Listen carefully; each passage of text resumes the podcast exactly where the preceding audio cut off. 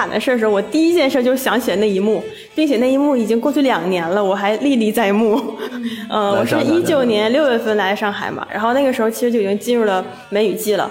然后这个时候呢，就是我刚刚搬完家，然后一些纸纸箱子什么的还堆在这个窗台边上，然后呢，窗台又稍微有一点点渗水那种感觉，然后这个纸箱就就都湿掉了，然后。我大概在一周的情况里，从抽屉里，然后从拖鞋上，从从从阳台边的纸壳上，发现了有我四分之一手掌大的蟑螂。就你知道我的抽屉里面，就第一幕的时候是我的抽屉里面放的是化妆品。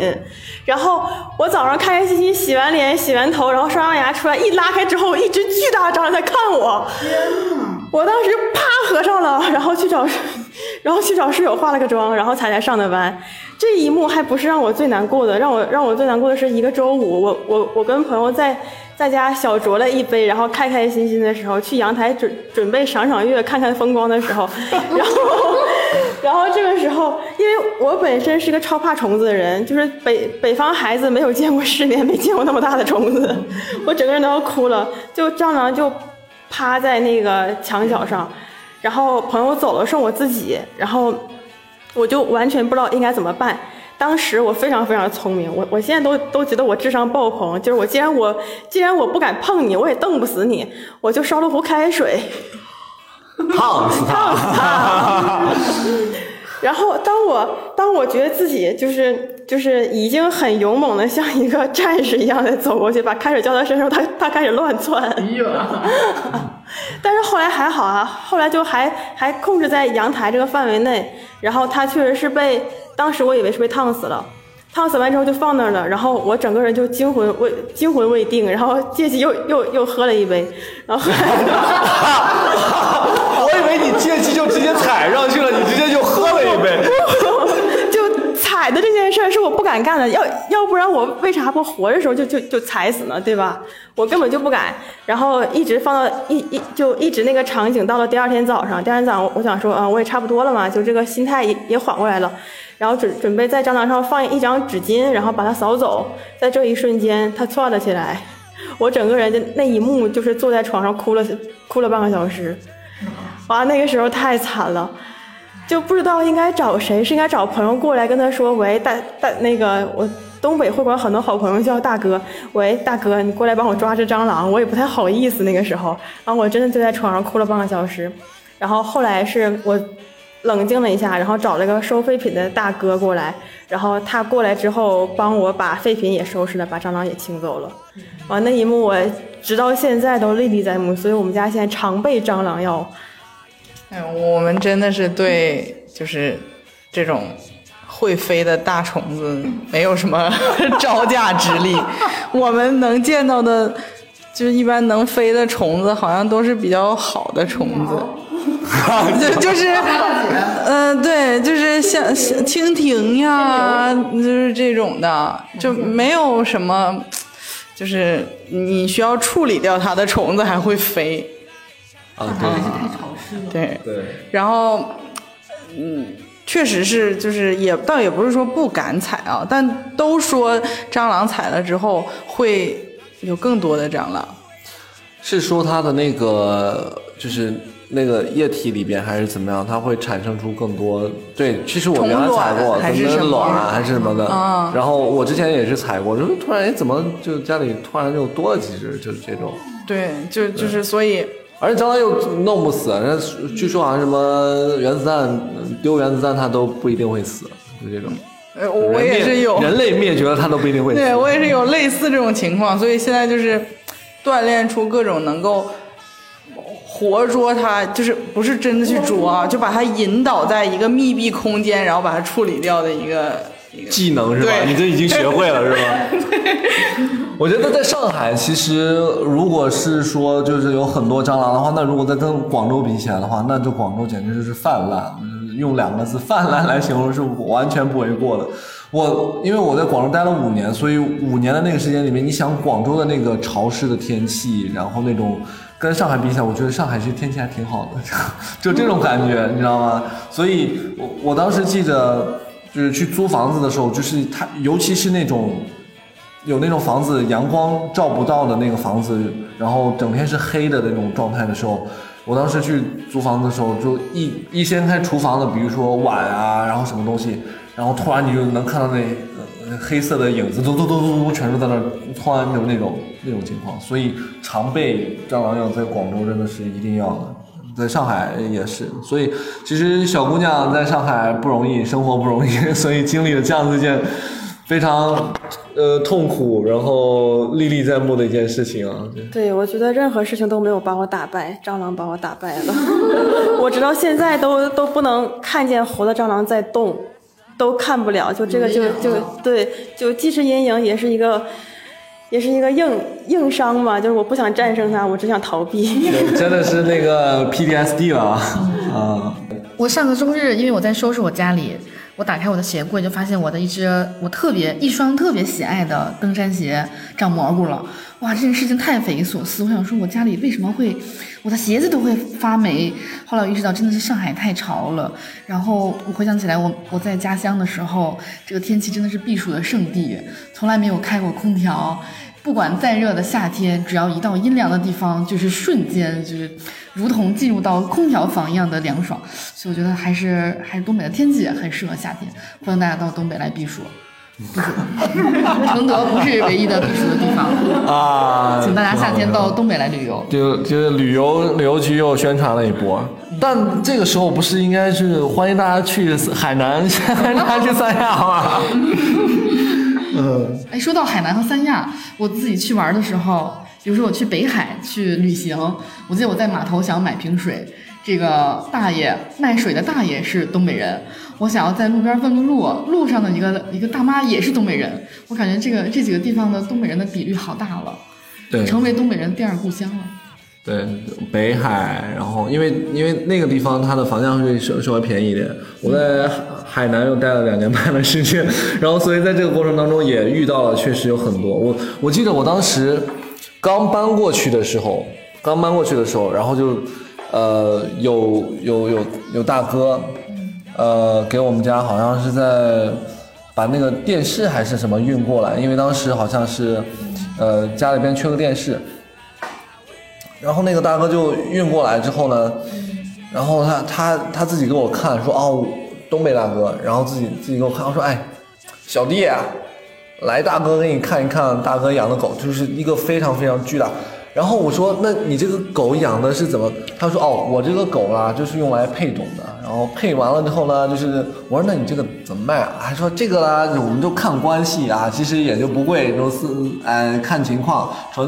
那个好一点的三五千就就是对对这个大哥的印象就不是特别的好。然后因为大哥他要进到我家里面来，然后我说大哥你不用脱鞋了，你就直接进来就好了。大哥说啊没没没事没事，然后就脱了。脱完之后那个味儿真的是套，哇真的就醉了，就是这种感觉。哇你个男的就你你知道男男的对这种气味其实已经不是很敏感了，对吧？对吧？就是我就依然能想得起来，然后那个大哥坐在我沙发上跟我闲闲唠的时候，然后给我在那看他那个养的狗的时候，我说啊啊，确实好，确实好。我就实在不知道怎么说了，赶紧大哥忙完了，咱赶紧走吧。就这种，我不知道为什么，就是东北人确实非常愿意，也是很会跟别人去搭讪聊天。对，搭讪搭讪聊天。这位东北大哥，听到现在的建议了哈。大非常非常，就是聊天啊，搭讪啊，就是他们都非常的厉害。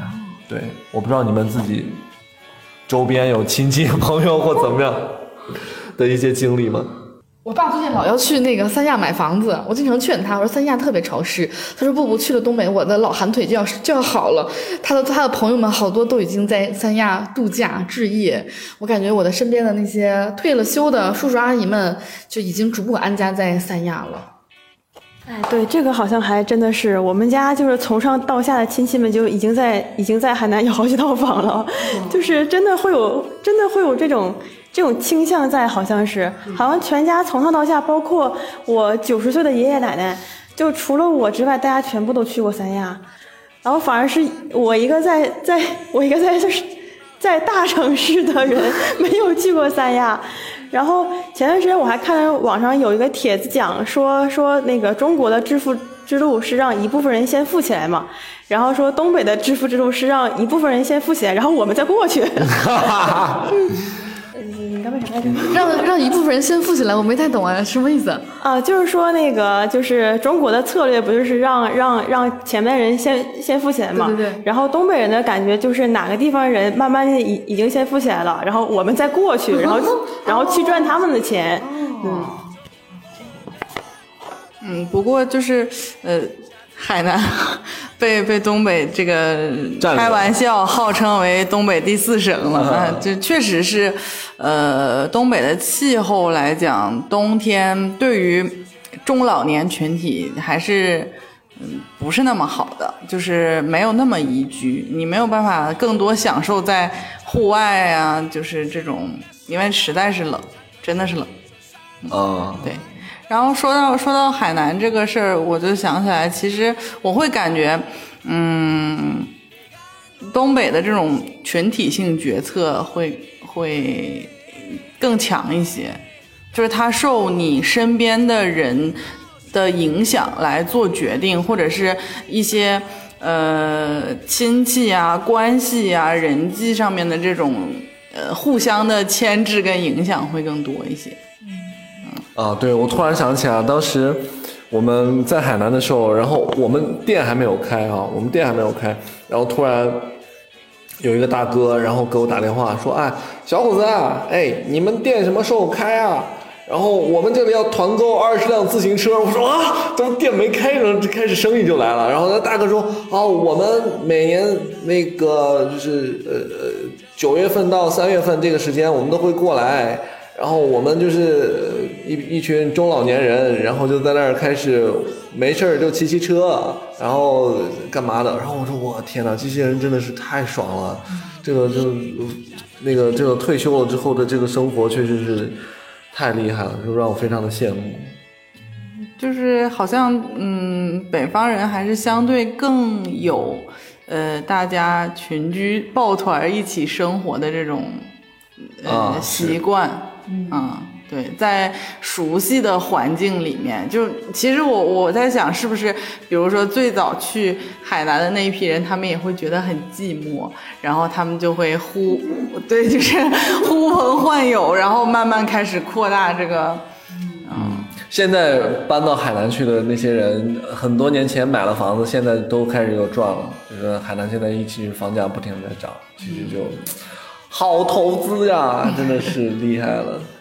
哎，说起那个呼朋唤友这个东北人的爱好，我觉得可能跟这个历史也有点关系。就像我们，因为东北，呃，因为先说我自己哈，我自己有八分之一的山东血统，你们看，八分之一啊，对我有八分之一的山东血统，我不说你们可能都看不出来哦。那个是那是真看不出来，那是真看不出来。就是我姥爷，我姥爷怎么解释呢？就是我外公是闯关东来的，就是当时他们也是一个，就是在山东的一个村子里边，然后来，然后这一群人，然后努力的往关内闯。然后其实大家也都知道那那段历史嘛，就是活下来人其实也不是很多。然后但是其实就是这一批人闯到东北来之后呢，他还是会比较说，就是山东人找山东人，然后一起去种地呀，去种庄稼呀。然后你们家擅长种烟草，我们家擅长种什么米，然后种什么菜什么，可能就是从老一辈人的思想里边，就是这种抱团取暖，也也不能完全算抱团取暖吧，就是这种。这种呃群居生活会会让大家这个效率也更高，然后生活幸福感也更浓，所以也是这一代人以以及他们的下一代人就开始呼朋唤友的往海南走了，就从北迁开始到南迁。嗯，就是什么社会分工促进社会效率，是吧？哇，这个这个又又开始了新一轮的升华。哎呀，我的天呐！我们这是一个呃娱乐类的，就是呃谈话类的，就是非常简单的一个事情啊。我们的各位都是非常文化啊底蕴都非常的深厚啊，就把它就是不停的可以拔高和升华，非常的厉害啊。对，就是凸显出来主持人就是一个没文化的。啊嗯，好，那还有什么部分的内容我们要再去跟我们的听众会去分享分享？刚才我们有一些其他的东西还没有讲到的。呃，还想跟大家分享的一个点，就是一个在东三省最特殊的一个城市，就是就是大连。为什么说它特别特殊呢？就是因为它的口音简直听出是一个东北人的口音。就是大连的最有名的那一句话，就是可能我学的没有那么像啊，但肯定会有会带那味儿，就是男是不是彪啊？哎，是不是？是不是？是不是？哎，听得懂，听得懂是吗？啊哎哎，这个时候男是不是彪啊？男是不是彪啊？打在公屏上。打在公屏上。这个时候凸显我们西北的主持人既没有文化，又没有我来解释一下哈，男是不是彪啊？就是这句话翻译成普通话，就是您是不是有一点点的傻呢？哎，对，然后翻译成东北话就是就是你是不是傻呀？您是不是彪啊？男是不是彪啊？啊，男是不是彪啊？但我的印象当中，大连好像就不不属于东东北三省，你知道吗？我我总感觉就是山东。对大连，我总感觉大连好像是属于山东的，你知道吗？应应该这么讲，就是大连人都觉得自己不属于东北三省，哦。但是但是因为我是沈阳人嘛，就是我觉得大连跟沈阳就是会有这种，呃，相对有一点冲突又又分不开分不开的这种关系。因为沈阳是省会，啊，那那沈阳一定觉得你大连还是要弱低我一些，然后但大连就觉得我是一个独立于东北三省之外一个特殊的存在。是大连的那个沈阳的话，他们俩的 GDP 是大连要更高一些，是吗？也不一定吧，这个你你问沈阳人和问大连人肯定是，嗯，对，因为我是在大连上的大学嘛，对，就还是嗯对大连的那个风土人情、地貌地形什么的都都有一些了解。然后，嗯，当然我自己还是更喜欢沈阳。我自己对沈阳的那个印象，因为我没有去过沈阳啊，我自己对沈阳的印象就是当年国足然后要出现的时候，在沈阳五里河，然后打进冲进呃那个世界杯的时候，那个的印象就是沈阳五里河，就是那个当时的球迷啊的那种感觉就非常的好。嗯，对，那沈阳现在还有那个，就是当时，呃，在那个五里河体育场，虽然现在那个体育场不在，但它附近有一个那个公园，然后还有就是纪念当时的那个历史性一刻的一些小雕塑、铜像啊什么的这种。但是我不知道为什么，就即便如此哦，就是沈阳这个城市的足球文化跟氛围，就是没有大连强。哦，嗯，大连是真的是足球城市。那那那大连是因为有那个，哦，就是有万达在是吧？那个时候，嗯，不好说是吧？不好说。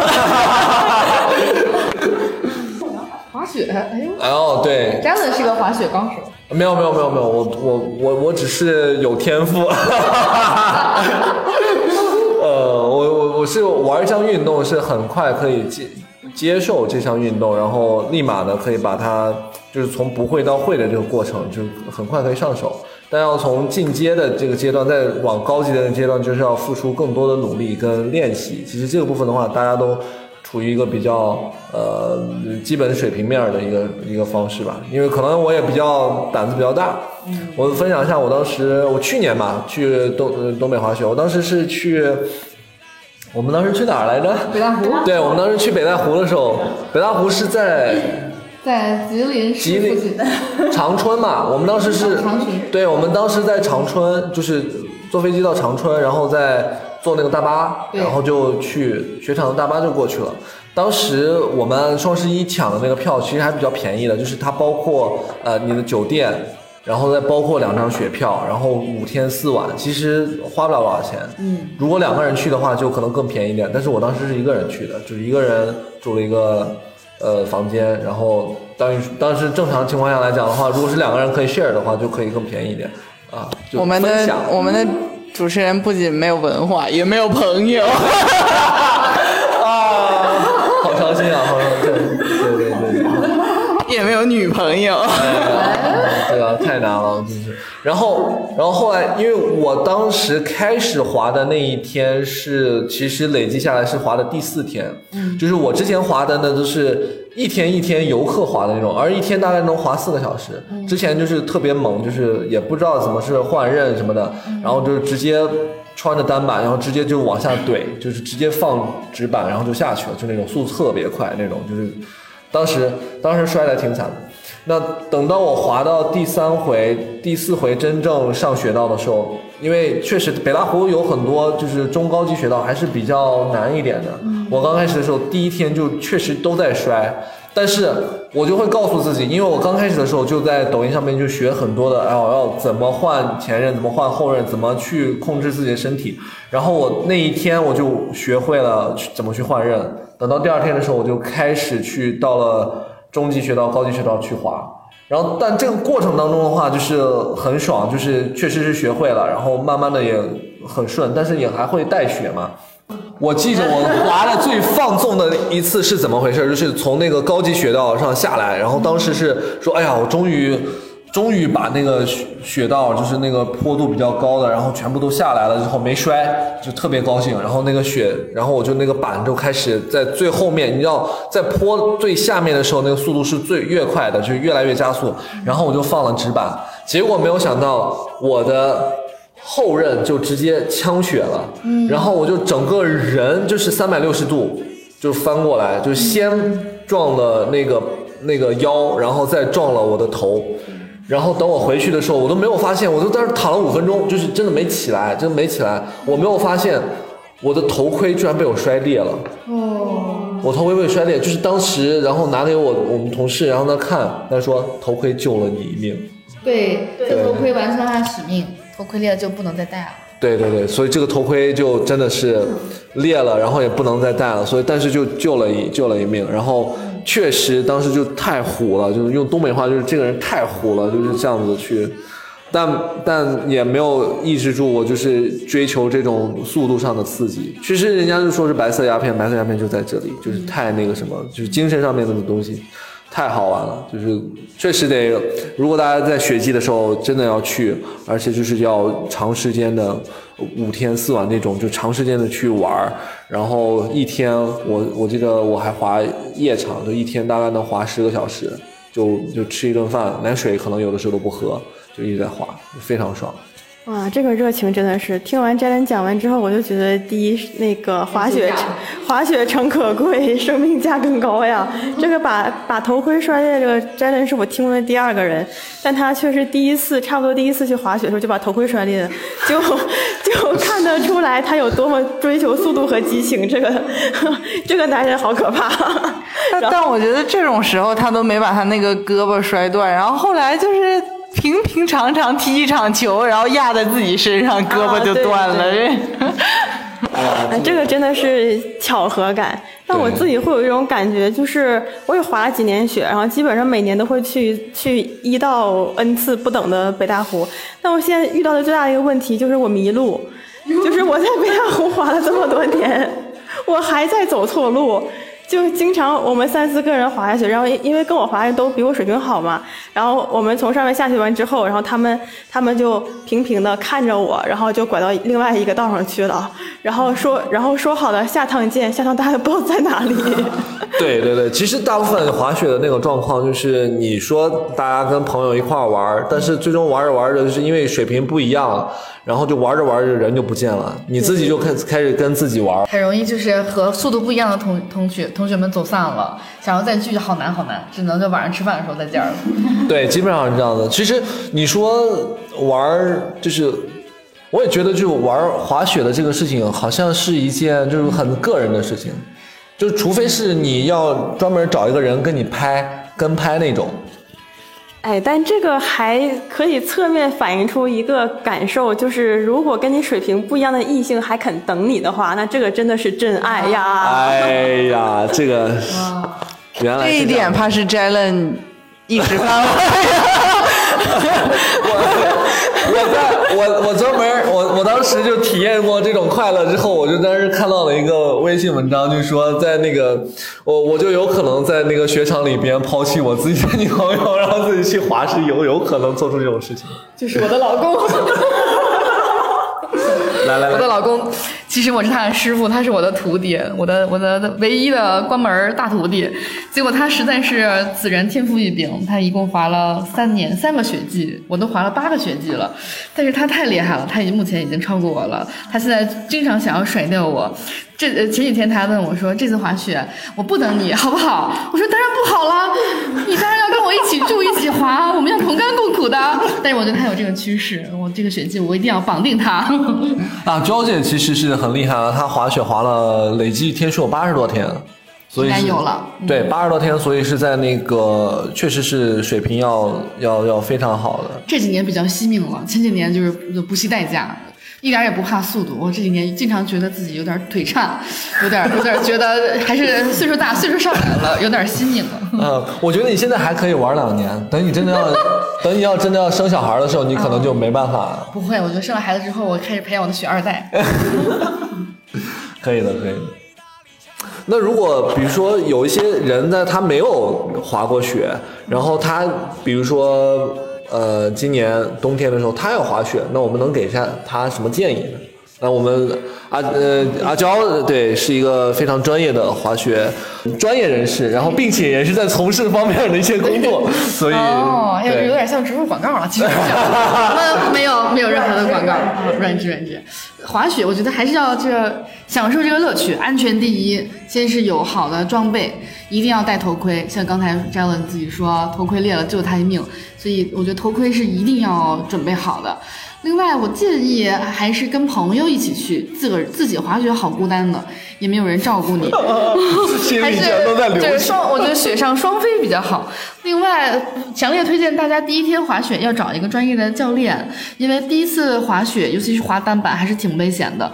就是第第一天站在单板上非常难站起来。我记得我我二零一二年第一个雪季去滑雪，是一个滑了一天的同事带我去滑。我那天在北京军都山的一个一个初级道，那个那个道特别的缓，其实很不适合练练习推坡和初级的动作。但是没有人告诉我，我的同事也不太会滑。我那天就持续的摔跤，我滑了六个小时。一直在前摔后摔，然后当天晚上我就发现坏了，我觉得我的尾椎应该是粉碎性骨折啊然后我我差不多在床上没有办有连续一个月没有办法躺着或者坐着，我只能趴着或者站着。所以那因为我没有教练在教我就是正确的动作，所以我建议大家第一天学找一个教练教教大家那个基本的推坡啊、落叶飘啊这些动作能够安全一点。滑雪还是一个持久的持久的运动，很多欧洲的那些。呃，滑雪的爱好者，我看他们能滑到六七十岁、七八十岁，白头发了还在滑，所以我觉得慢慢慢慢学，这个是可以是个终身的运动。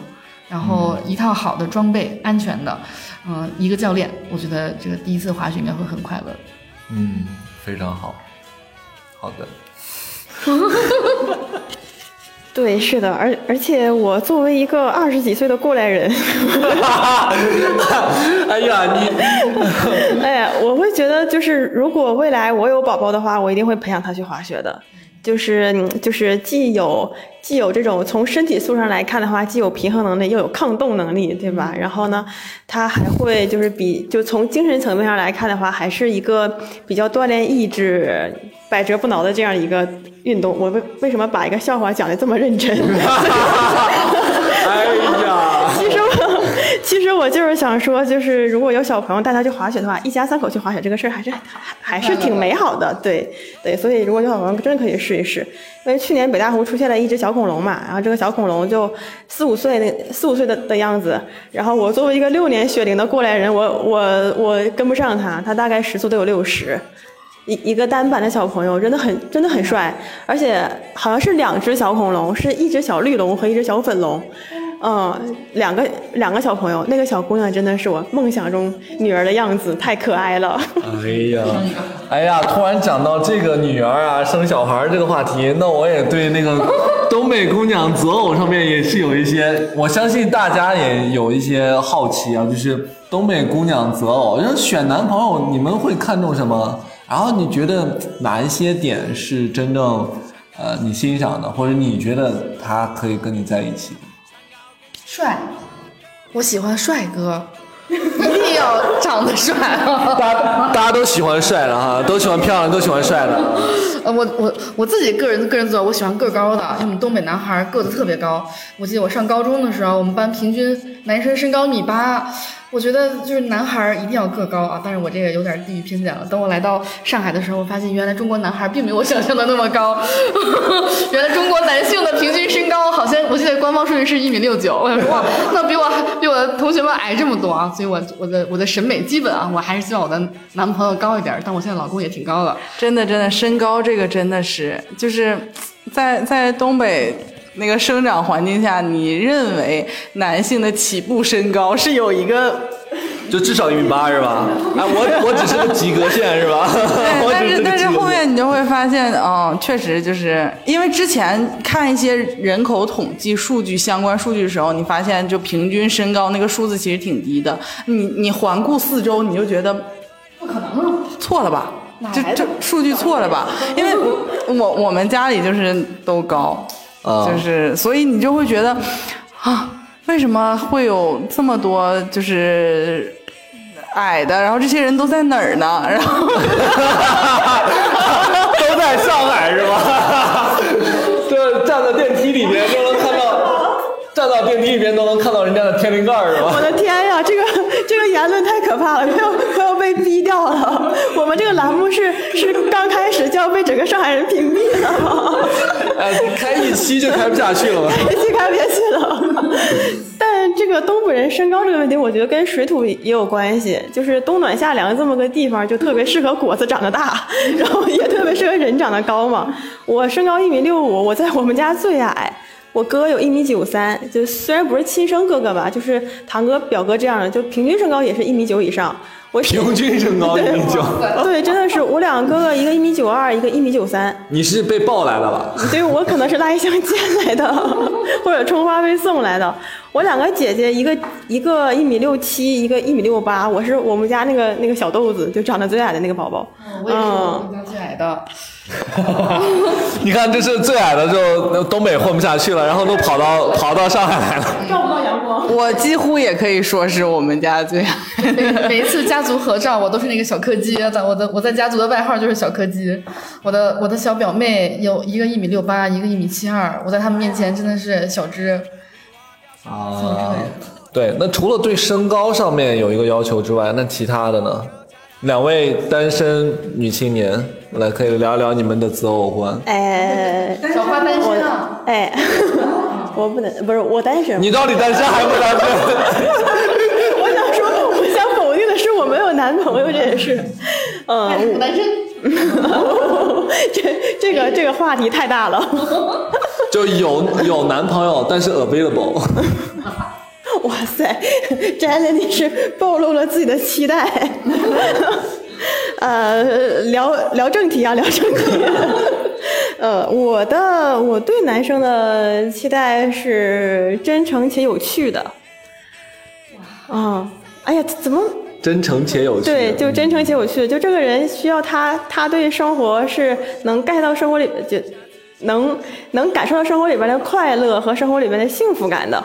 然后他能制造出幸福感和制和制造出快快乐感，就不是一个平平常看起来就就眉头紧锁、心事重重这样的一个人。像 j a 这样。这这的心心事都藏心里了吧？没有啊，像我这样子心事心事重重吗？他们是真诚且有趣。哎呦，没有没有没有，哎呀，这个真的是还还还不够，还不够。聊不下去了一下。你看，突然就已经找到了。突然就想要撮合一下，就被人家拒绝了，真的是，哎呀，哎呀，没有懂我这个意思吗？我说聊不下去了，是 是指不知道应该说什么了，但似乎嗯嗯。好，那贾蓉呢？嗯，我是觉得第一点是这个人身上一定要有一个我再怎么努力可能也触及不到的闪光点，就一定要有至少一个。好高的要求啊！对，就是 不是这种，就是生生理上的啊，就是不是生理上的，生理上你全都比他厉害是吧？就是性格上的呀，或者是呃能力上的某一方面啊，就是对有一个闪光点。所以你是慕强对吗？呃，对，这是一个先决条件。嗯然后第二个点是要是一个富有变化的人。就不是那种喜怒无常的人啊，是我的意思是，嗯、要能给我新鲜感的人。所以你就是你很害怕就突然就是两个人待久了之后，两个人就没有任何变化，对，就就有点像那个左手摸右手什么 这种，就是对我我还是觉得，哪怕他性格里面有很多呃不同的方面，然后有有不同的兴趣爱好，然后是呃可以涉及的领域很广泛。呃，我都觉得是可以的。就比如说，他喜欢滑雪，然后他滑雪滑得很好，然后又又喜欢，哎呦哎呦又燃起了 Jelly 心中的一点点小火苗。哎呦啊，然后他又又觉得哎，也可以尝试一下脱口秀，然后。哎呀，我努力，我努啊，力。然后又觉得啊，也可以尝试一下，比如说呃，其他什么别的呃兴趣爱好啦，呃，我就觉得这样至少生活不会无聊。对，哎，你看，你有没有发现，就是呃，东北女孩她选择男生的那个部分，一定是这个男生是有趣的、好玩的、富有变化性的，他不是那种循规蹈矩的那种。对吧？从来没有把说什么，我不知道啊，是不是你们把先什么长相、长相啊，然后那个经济收入水平什么的，就先就就就就隐藏了。其实那是一个那这个起源线啊，有了，对，基本是有有了这个之后才有趣什么的啊，这个部分是这样的啊，啊，对，都都都在点头，哎，对对对，我认为能能满足身高呀、身材呀、颜值啊这种，就是相对是一个容易的事情嘛。就是你长成那样的，或者是长到那么高的人，还是有很多的。但有趣的灵魂是不好找的。嗯嗯有意思。哎，对，其实我我在想啊，就是比如说这个男的，他就是各个方面都很优秀，他就是矮了点儿，比你矮，行不？多点儿，比你是跟你差不多，或者比你再矮点儿，就就你是有多高？我一七二，你一七二，他一七零，行不行？他不会自卑吗？哎，没有哎，我之前见到很多，那你说王祖蓝还怎么办呢？不是，我的意思就是他如果不介意，就你你也就不介意，嗯，你真的不介意，那那那你所谓的就身高，那就不成立了呀。他不是他他不是必要条件啊。就是我会倾向于，如果在满足其他我后面刚才说的那些条件的基础上，啊，所以就是就是你的排序里边，就是有趣一定是在第一位的。那我觉得内在的肯定是要排在对，比如说外在的长相啊，然后各个方面都是可以往后排一排的。比如说现在没钱，之后赚钱了也可以，是这个意思吗？啊，也不行是吧？家庭啊，哎，那就那就差不多，这个门当户对对是吧？经济不是门当户对这事儿怎么讲呢？就是嗯，我是觉得经济水平决定了消费观念呀，然后对于你是一些生活上面决策的这个是是是，就是你你你，比如说你你没事儿买个 LV 什么的，然后你心里就觉得很开心，然后他心里就有很大负担，这个确实是就两个人的消费观上面会有一些问题，对，然后门当户对其实也是基于你的生长环境嘛。对。哎，我们这里边就是唯一一个结了婚的，我们让人结了婚的来讲一讲他他自己的这个心路历程是怎么样的吗？跟我们来分享一下好不好？我的恋爱经验也不太丰富哈，但 但我觉得，我觉得刚才大家说的都很对，就是精神世界和物质世界同样的重要。门当户对可能不是说家里边资产要多么匹配，但是至少这个生活的这个价值观有一个共同的目标，这个还是挺重要的。尤其是走入婚姻是一个很强大的基石，就谈恋爱和什么样的男孩谈都无所谓，但是婚姻我觉得还是挺挺漫长的一个契约。假如说大家都很长寿啊，我三十多岁结婚，一直活到九十岁，你六十年要面对一个人，我觉得还是有一些强大的这个感情的基础，共同的三观，这婚姻能走的就远一点，要不抬抬头不见低头见的，这每天见着也挺挺挺闹心。对，那那你当时是怎么就决定，就是他就是你你要结婚的对象，他要跟你你要跟他相处一辈子？哇塞，我不知道我老公会不会听啊？这个事情哇，这肯定会听啊，这个好好讲。的，哦 我当时觉得他是一个个子高的帅哥。没有，我其实我觉得还是演员，然后看着他，我觉得他是一个很善良的人。感觉应该是能够和我走到一块儿去的。考察下来，就各方面也都不错，就是我觉得又有内涵，长得又帅，然后人挺有趣，爱滑雪，然后对我好，我特别欣赏我。我喜欢，就刚才和假如相比的话，我喜欢一个欣赏我的人，多于我欣赏他。对我觉得就是喜欢别人能够发现我的闪光点。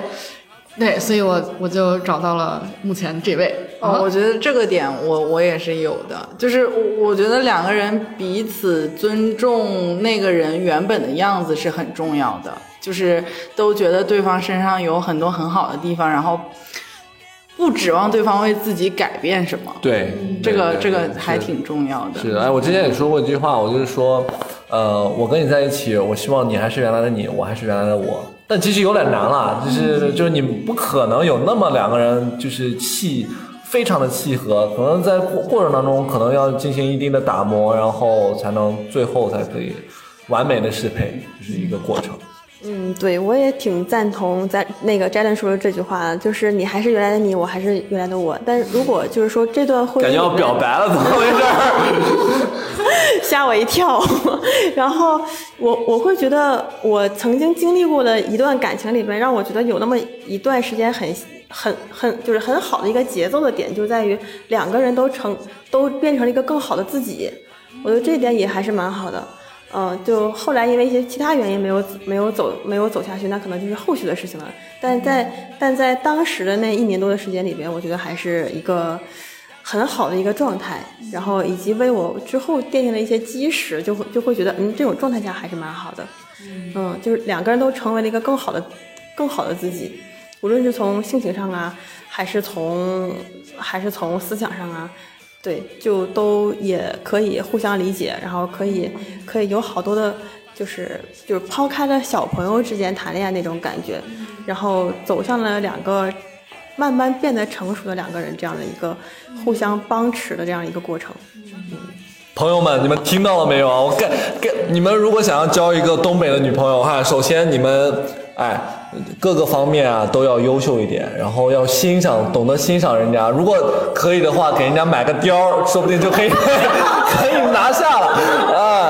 就是朋友们，就是今天我们基本上也就大概聊这么多，然后欢迎大家可以转发、留言、评论，然后跟你们的互动啊，是我们可以做下去节目的最大的动力。那我们今天的节目就录到这里了，然后 跟大家说一声说一声好啊，那我们今天就录到这里，那各位再见，我们下期见。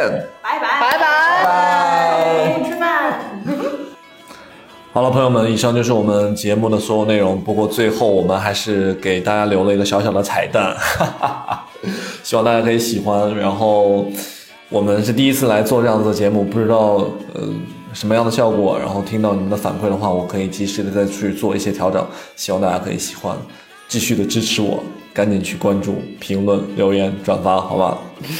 呃，非常期待早日上线跟你们去互动。那就这样子。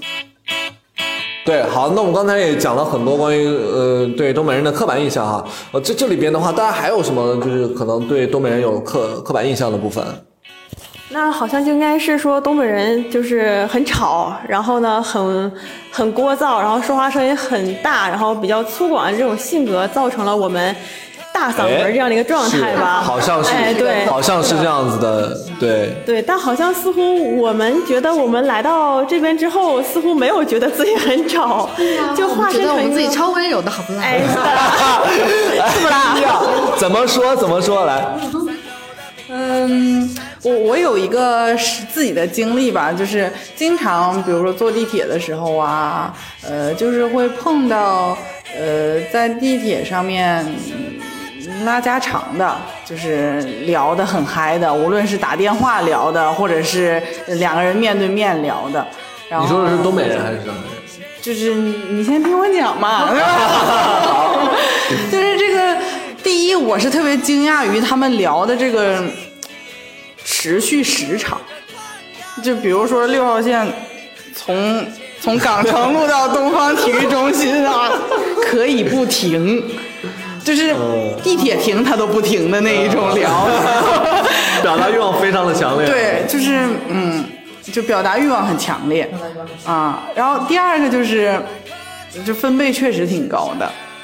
啊，就我我能感感觉到的，就是通常呃东北人会有大嗓门的时候是，比如说我们会想要喊一个人啊，或者是什么就哎就是这样一下。那我为了让他能听到，我确保他能就是知道我在喊他，就会大点声嘛。但是不会持续在一个高分贝的输出轨道上。啊，然后通常这种情况就是那个发出声音的语种，我是不太熟悉的。你都不敢，你都不敢说是吧？那个稍微替假如解释一下，不然我担心摘摘这个节目要被要被那些听不懂话的来源的地方人毙掉。只有嘉宾哈自己自己的观点啊，跟我们本节目没有任何的关系啊，先撇开。先撇清关系，呃，我会觉得可能是因为我们听不懂，就是由于听不懂，所以可能会导致就是我们我们呃 get 不到那个点。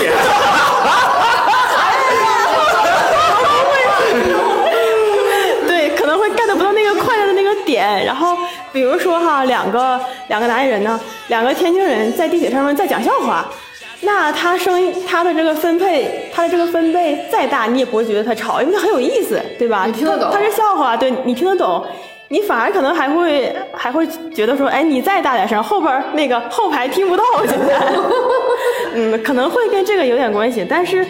呃，偶尔吵吵，我觉得生活的快乐嘛，因为有的时候我早早上也还是会被楼下的阿姨喊她的孩子的声音，呃，这个这个吵醒。呃虽然我不知道他儿子到底叫啥，我直到现在也没有听清楚，但是我能听清楚，就是分贝大概上到七十啊一声，然后巴拉巴拉巴拉，然后我就醒了，哦，该上班了。